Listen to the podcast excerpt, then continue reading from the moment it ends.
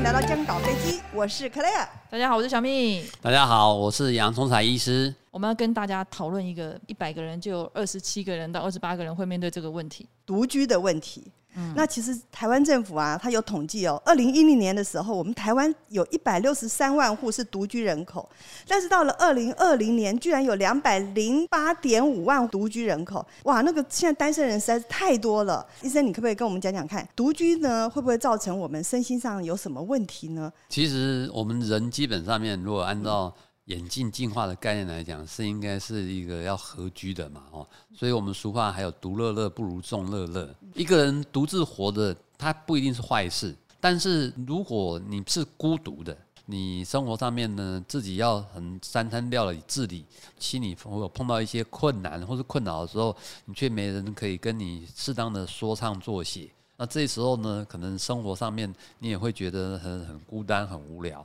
然后甚至会。孤寂感，那这些东西其实会变成一个恶性循环。我们临床上面就会看到，可能会产生情绪障碍，比如说忧郁症或是焦虑症的状况。在门诊的这些临床上啊，会不会有很多是因为他自己一个人生活，然后而产生的一些精神方面的一些身心症，然后来看诊的？像我就碰到有一位三十多岁的女性，然后那她是离婚，她本身呢，其实对于离婚那个经验呢是很不愉快的哦，因为父母亲家人呢也不在台北，他就自己一个人住。他自己一个人住呢，平常的生活上面呢，因为失婚的经验，让他对人际关系的地方会产生比较不相信。那但是呢，他心情上面呢，就会常常觉得很孤独。然后那孤独呢，让他觉得说，好像呢，大家呢也不跟他互动。然后会排挤他，甚至不尊重他，因为这样子会觉得食欲下降，然后心情不好，体重减轻，嗯、然后睡眠有障碍，因而来就诊。那请问一下医师，像这些人呢，他们就是自我独处的能力不够，还是说他的身心哪里出了问题呢？有一些人呢，他可能生活上面碰到一些负面的事件的时候，他可能会比较朝向。负面的思考，就直无限上纲，无限上纲，嗯、比如甚至很灾难化的思考，然后都是我不好啦。嗯、那这一些人呢，他会产生那种恶性的循环，然后让自己的身心状况处于更无助无望的状态。然后就我朋友中啊，一个例子是这样，他就是独处，然后呢，久了以后发现他好像越来越孤僻。那他这个就是属于那个独居症候群之一的症状嘛？要列入考虑耶。对。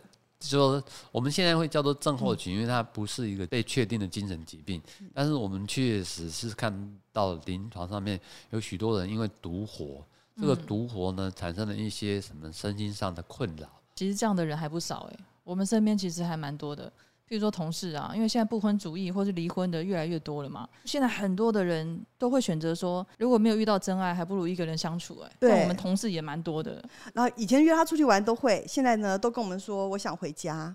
尤其这次疫情以后，发现他这个症状更严重了。嗯嗯。那碰到这样的朋友，我们应该如何去帮助他呢？对，我们就要怎么样去让他能够走出来，不要都活在自己的世界里。当然，如果可以的话，我们有许多的一些。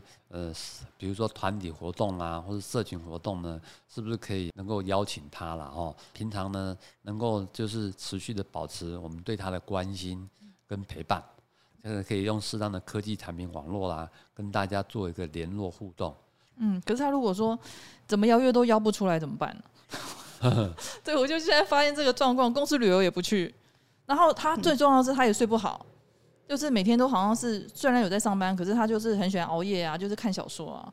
这一些东西确实就是说，在临床上面，我们可能鼓励他去寻求医疗，然后呢，适当的药物呢，去让他调整作息，然后呢，接受这种改善心情的药物去做治疗。所以医生，你的意思说，他如果不肯出来，我们就进入到他的家庭里面，强迫他陪我们去看身心科，是这个意思吗？呃，应该朝着就是说比较正面鼓励的方向，然后来介入。既然真的是把他当朋友的话，我们是不是还是功德一件？我们在他的饮食生活里面 给他吃一些什么东西有效吗？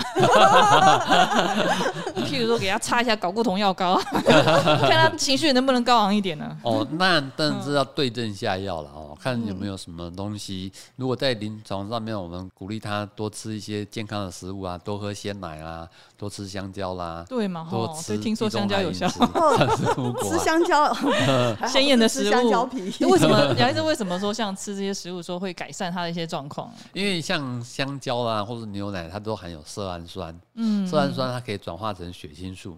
那血清素呢，是一种呢会影响我们，比如说焦虑啦、忧郁啊、冲动失控啊、强迫症啊，跟是睡眠有关的一种神经传导物质。那我们多服用这一些东西，其实它是有机会能够提升血清素，让自己减少比较负面情绪的状况，然后比较提升愿意去跟人家互动的机会。嗯。